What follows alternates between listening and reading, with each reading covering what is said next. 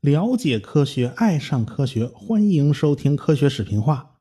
上文书讲到啊，富尔顿成功的搞出了蒸汽船，不仅在技术上获得了成功，在商业上也是大获成功啊。美国就进入了蒸汽航运的时代。不过那仅限于内河，海上还是不行啊。在当时，跨越大西洋是没人敢想的。呃，怎么都觉得这事儿应该是几十年之后才能搞定啊。他们怎么也没想到成功来得如此之快。一八一九年，萨凡纳号穿过大西洋，到达了英国的利物浦。开船的就是罗杰斯船长。这艘船呢，本来它不是蒸汽船，是罗杰斯船长从纽约的一个船厂买来的。这是一艘三百二十吨的小船，但是这艘船还是很结实的，是可以承受大西洋的风暴的。蒸汽机的锅炉来自纽约本地的铁工厂。其他的发动机啊，什么传动部件啊，那是新泽西州的一个炼铁厂提供的。锅炉呢有特殊的设计，可以防止结水垢。哎，这算是一个创新吧。所以这艘船看上去啊，仍然很像是一艘普通的三桅帆船，只是在桅杆之间有个非常奇怪的大烟囱啊，因为船不大。装了七十五吨煤和二十五捆柴火以后，它就装不下什么其他东西了。萨凡纳号呢，可以搭乘三十二名旅客，在船舱内部的装饰也都是非常不错的。地毯呢，还是从国外进口的。船舱内部还装饰着什么黄铜饰品呐，什么红木啊。他们当时就想啊，我处女航、首航，搭俩乘客呀，是吧？反正我也不要钱。结果人家一个都不来啊，没人来的话，那能不能装点货呢？他们联系了半天，也没人装货，照样就没有人理他们。反正这趟航行在商业上是不成功的。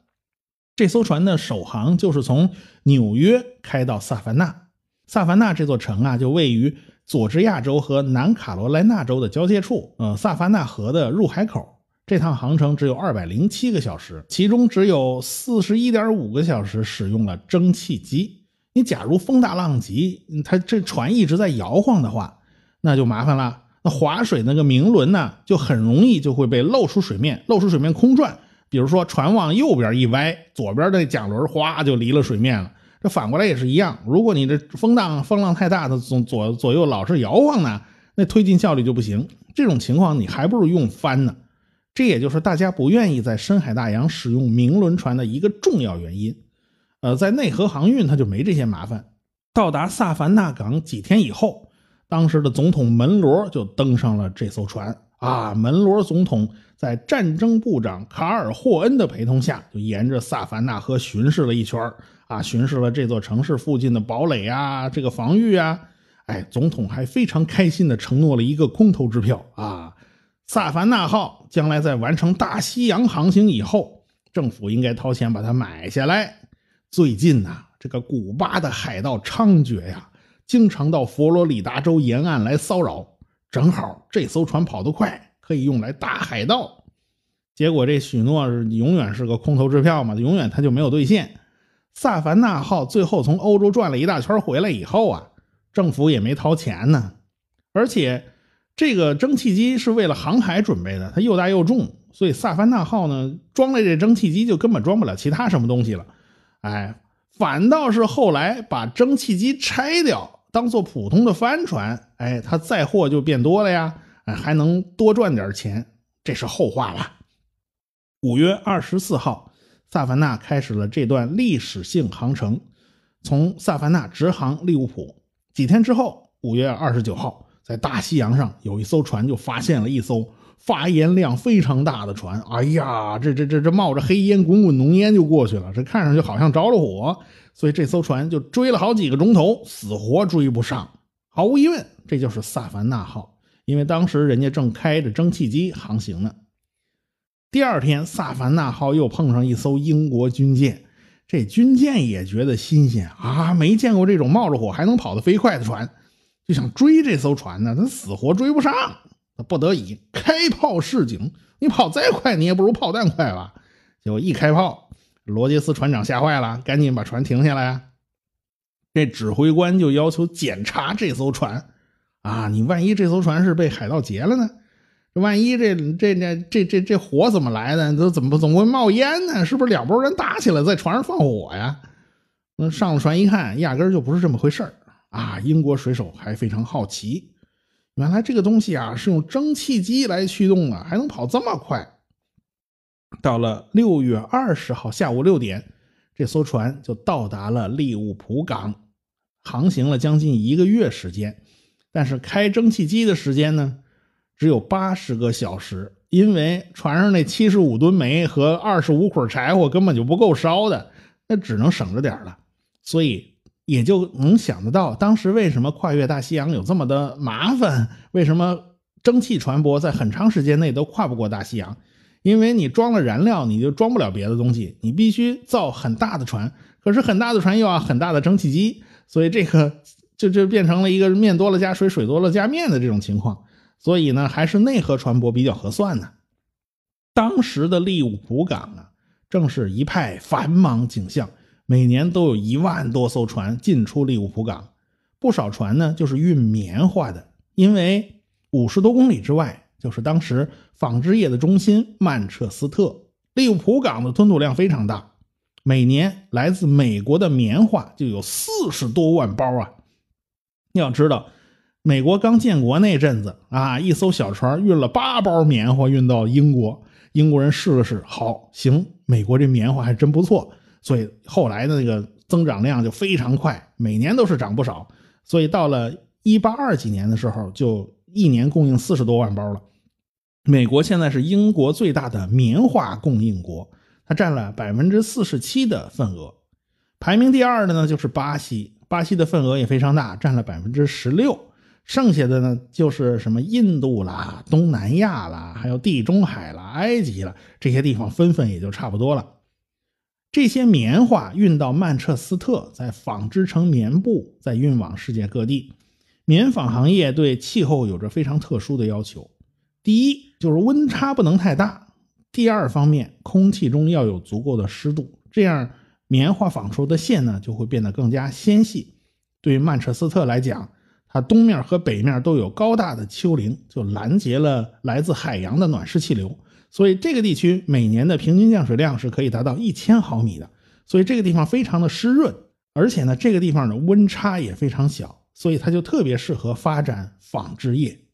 曼彻斯特碰上的麻烦是交通问题，在利物浦和曼彻斯特之间，如果你陆运啊，用车拉的话。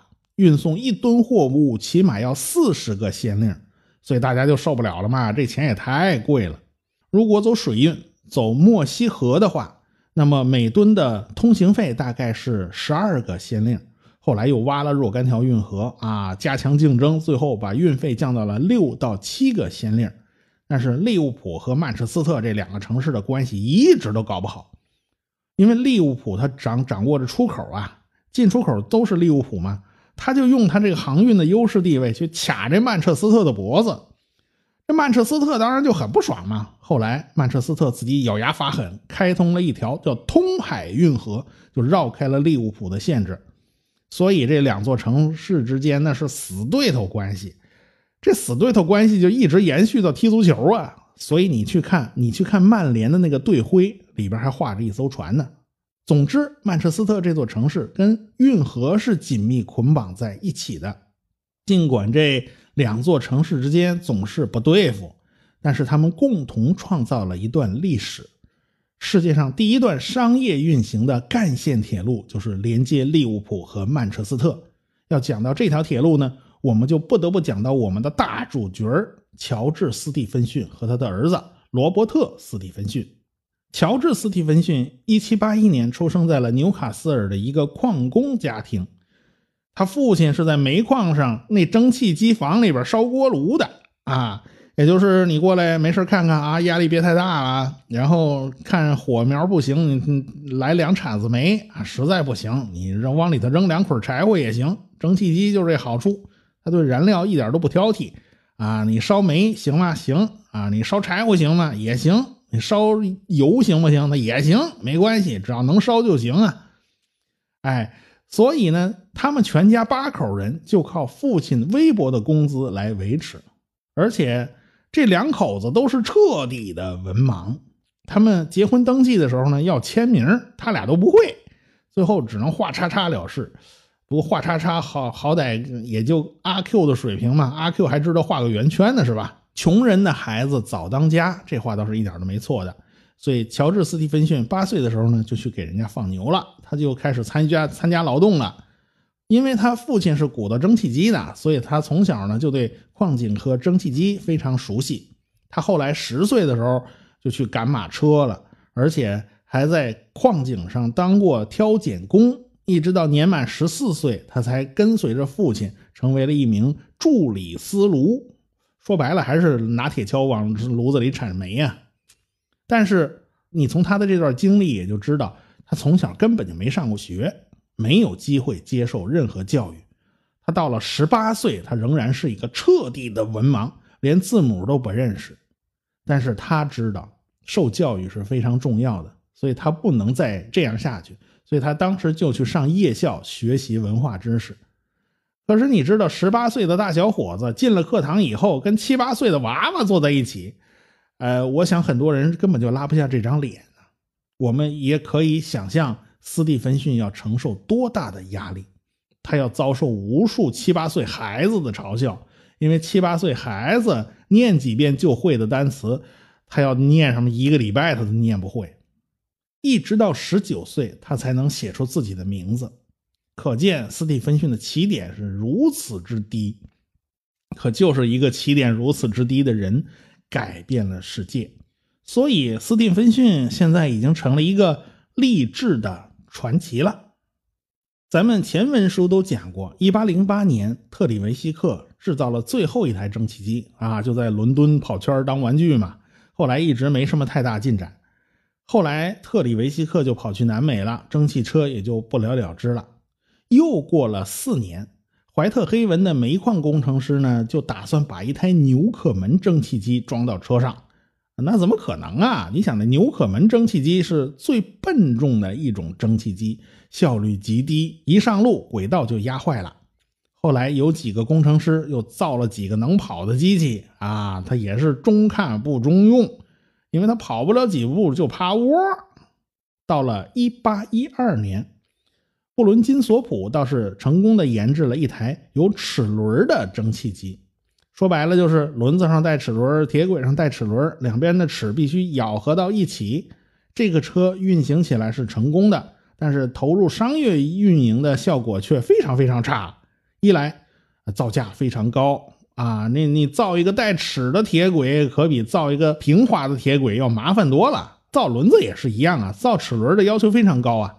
但是齿轮带来的麻烦就是运行速度极慢，它根本没什么实用性。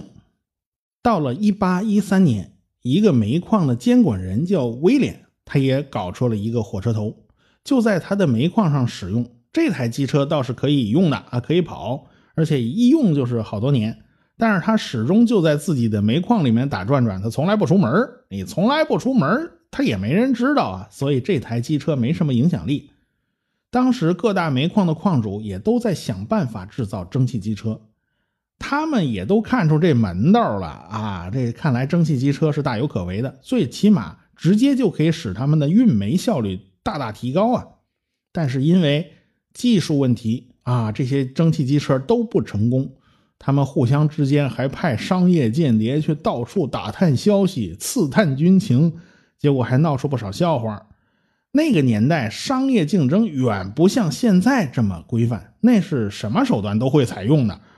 即便如此，一台像样的蒸汽机车都没能研制出来，就导致很多人呢彻底没信心了，就彻底放弃研究了。甚至当时连工程界和科学界的很多人都认为，蒸汽机车是没什么前途的。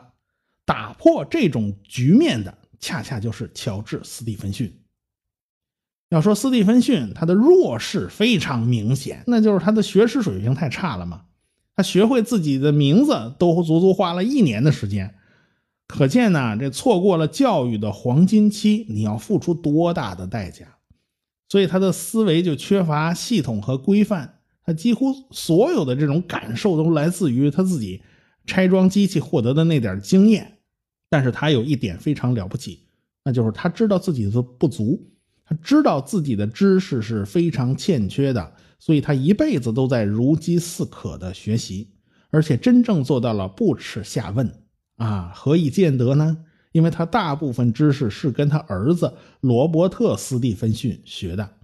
斯蒂芬逊的成功，很大程度上就是因为他有个好儿子，这个好儿子还是他最好的助手。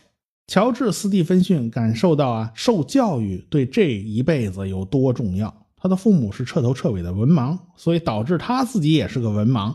他绝不能让这种悲剧发生在自己的儿子身上。所以他的儿子罗伯特·斯蒂芬逊这一代人，他接受了良好的教育，所以他也就打破了这个恶性循环呢。斯蒂芬逊自身也有很多优势。首先，他对机械有一种特别的天分，他有一种灵感。第二点，他就是有足够的耐心和毅力。他假如没耐心和毅力，他十八岁上小学，他怎么学呀？对吧？第三点，他懂得成功绝不是孤立的，一件事要做成，需要方方面面的支持。当时的蒸汽机车有几个大问题需要去解决，第一个就是。蒸汽引擎体积太大，功率太小，哎呀，这装上去以后就跑不动。第二点就是运行起来不平稳，车辆跑起来时不时就翻车，这玩意儿哪行啊？第三，只能前进不能倒车，这就太不方便了。当时就需要能够倒车，那就最好不过了。第四条就是火车跑得太慢了，你飙车跟轮椅飙你都飙不过，那怎么行啊？第五条就是轨道承受不住会被压碎嘛。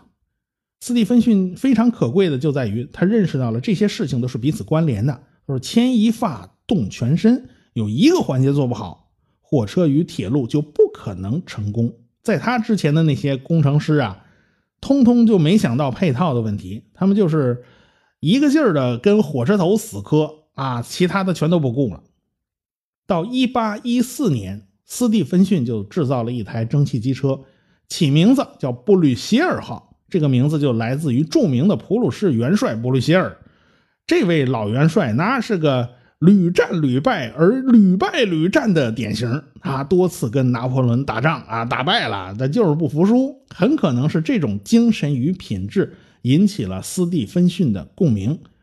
斯蒂芬逊自己也是个命运的逆袭者呀。我在这插一句啊。一八一四年三月份，巴黎被第六次反法同盟的军队占领了。这拿破仑不行了，拿破仑四月份宣布退位，然后他就被流放到了厄尔巴岛上。